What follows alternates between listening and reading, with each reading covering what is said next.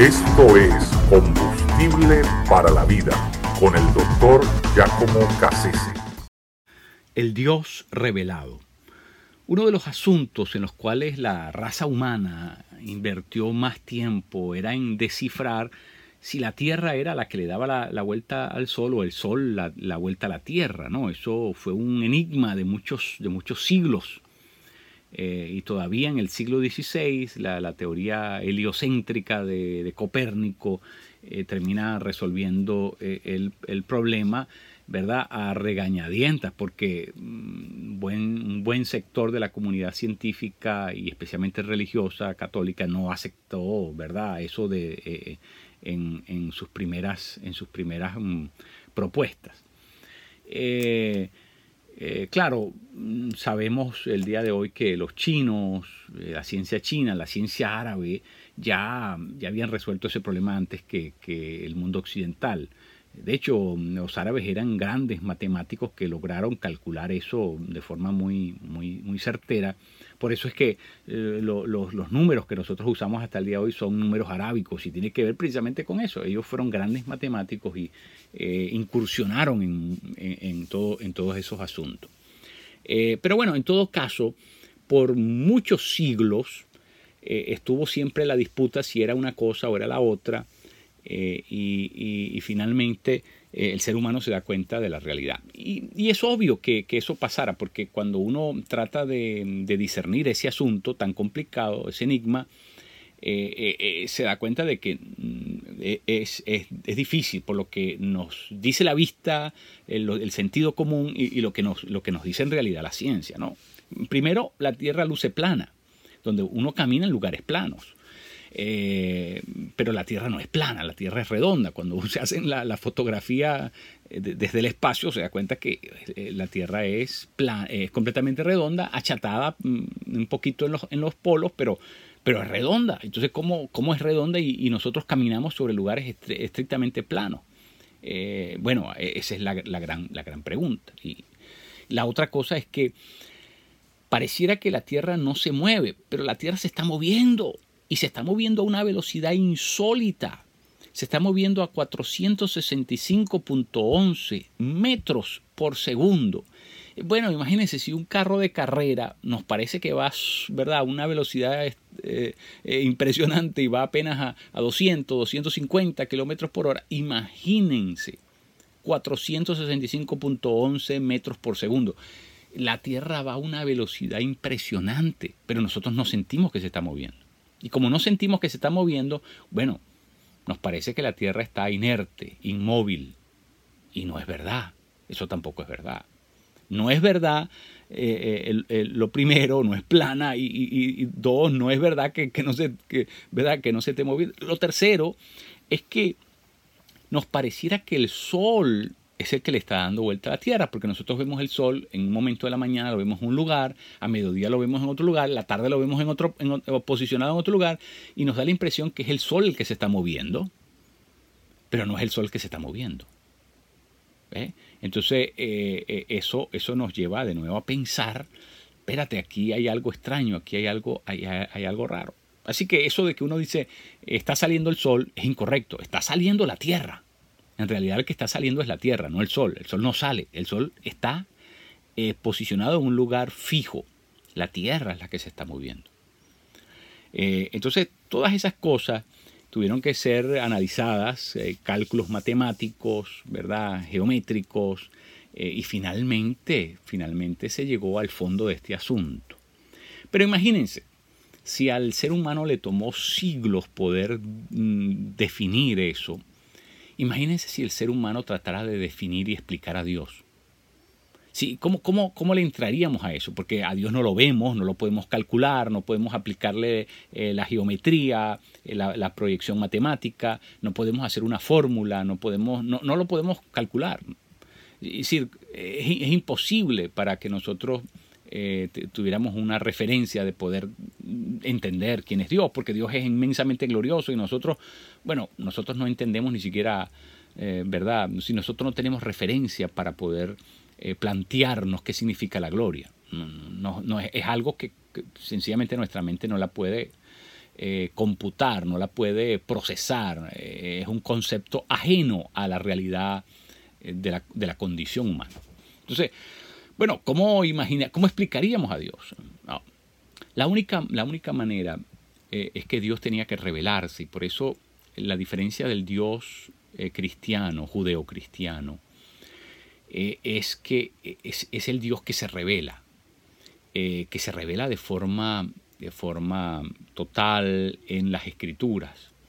Es el único Dios que para revelarse de forma total tuvo que encarnarse, ¿verdad? Y, entrar en el mundo humano, en el mundo creado, participar de ese mundo creado para poder, ¿verdad? Su, su encarnación era mediación de revelación y mediación especialmente de salvación. Así que, bueno, eh, eh, eh, eso es algo típico y particularmente cierto de la fe cristiana. Para nosotros la revelación es de carácter teocéntrico y no, y no antropocéntrico. Es decir, no comienza, no es el ser humano quien busca saber de Dios y comienza a reseñar a Dios y a imaginarse a Dios y a especular sobre Dios y a hacer unas, unas primeras proposiciones filosóficas acerca de Dios. No en, el caso de nosotros los cristianos, Dios es el que se revela. Nosotros entendemos que es Dios el que toma la iniciativa. Y, por lo tanto, lo que nosotros sabemos de Dios es porque Él se nos ha revelado. De otra, de otra forma, todo lo que podríamos crear de Dios serían especulaciones. Y a lo más que podríamos llegar es hacer otro ídolo más. Es decir, por medio de las especulaciones, lo único que el ser humano logra crear es, es esa inmensa fábrica de ídolos. Que, ¿verdad? Eh, polulan en, tantos lugares de la tierra. Nosotros los seres humanos solamente podemos fabricar ídolos. Pero imaginar el Dios de la Biblia era imposible a no ser que Él se revelara. Y, por eso es que las escrituras son fidedignamente la, donde está eh, ese, ese, depósito, ese reservorio de la revelación divina, que es la persona misma de Cristo y, por lo tanto nosotros entendemos que la Biblia es palabra de Dios porque es allí donde está contenida precisamente esa revelación y, donde podemos entender a Dios y donde podemos conocer a Dios. No hay otra forma, nosotros no, no, no, sabe, no entendemos que hay, haya otra forma de conocer a Dios. Y por lo tanto, bueno, sí, el cristianismo termina por ser excluyente, excluyente porque nosotros tenemos una, una plataforma que, que, que, que creemos está autorizada que es fidedigna, que es fehaciente, que es absoluta y que es objetiva. Y, por eso la palabra de Dios para nosotros es infranqueable nosotros no la consideramos un no negociable porque es la fuente de la que nosotros podemos saber eh, quién es Dios y lo que Dios hace y lo que Dios espera de nosotros.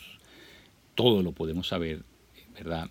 Eh, lo que Él nos ha revelado de Él, por lo menos, lo podemos saber es por medio de las Escrituras. Entonces, e, eso, eso es algo que supremamente importante. En la segunda carta de Juan, en el capítulo, en el, el, bueno, el único capítulo, en la segunda carta de Juan, verso 9, dice que, eh, ¿verdad? que el que se extravía y no persevera en la enseñanza de Cristo no tiene a Dios. Wow. Es decir, ¿por qué, ¿por qué las escrituras aseveran eso? No solamente allí, sino en muchos otros lugares. Porque eh, nosotros eh, en la fe cristiana no podemos creer lo que, lo que, lo que, lo que imaginamos, lo que nos interese creer. O, lo que, eh, es decir, la verdad no es algo que nosotros la construimos y que llegamos a creer cosas que nosotros las, las, hemos construido por medio de silogismos, por medio de conclusiones, de teoremas filosóficos. No, nosotros solamente podemos creer lo que nos ha sido revelado. Y por lo tanto, el que se extravía y no permanece en esa enseñanza, en la enseñanza, en la doctrina de Cristo, bueno, no puede decir que conoce a Dios. No conoce todavía a Dios. No conoce todavía a Dios. No ha resuelto ese gran enigma. Eh, y, por supuesto, a mucha gente le resulta que los cristianos nos creemos que somos, sabemos más que los demás y que por lo tanto, eh, verdad, nos creemos absolutistas y nos creemos eh, dueños de la verdad, porque, pero hay una gran diferencia entre tener las escrituras y no tenerlas. Si no tenemos las escrituras no podemos afirmar nada categóricamente. No podemos saber nada categóricamente. No estamos fundados sobre la verdad. Es por eso, tal vez, y deberíamos decir verdades en amor, sí, deberíamos decirlas con otra actitud, pero no podemos negar eso, porque si negamos eso, entonces no tenemos ningún fundamento para poder pretender vivir la vida de fe y, además hacerlo con, con, certidumbres, ¿verdad? con certezas definitivas. Así que, eh, bueno, eh, eh, eso es algo estrictamente central, central para, para nosotros quienes somos gente de fe cristiano y en lo cual debemos meditar seriamente. Darle, darle un nuevo sentido a las escrituras. Esa palabra es que te ha llegado eh, es, esa es revelación de Dios, tiene su origen en Dios mismo, es la iniciativa de Dios hacia ti, y no solamente eso, es lo que está en el corazón de Dios hacia ti como persona humana. Eh, eh, es lo que es el depósito del designio divino. Y por lo tanto, nosotros tenemos que leer las escrituras de, una forma diferente. Yo planteo que nosotros abramos las escrituras para dejar que la viva voz, de Dios, la viva vox, como decía Lutero, salga de ella, porque Dios nos habla cada vez que nosotros abrimos la palabra. Cuando la entendemos que esa palabra es fuente, es verdad definitiva, y dejamos que Dios en ella nos hable, nos, nos, nos moldee, nos transforme. Así que regresemos a las escrituras mirándolas de una forma diferente, porque no son un libro sagrado más, no son, ¿verdad?, una colección de, doctrinas compiladas a través del, tiempo por eh, teólogos curiosos. No, esto es algo que, salió del corazón de Dios y por lo tanto es diferente a cualquier otro libro eh, sagrado o llamado sagrado en la historia humana.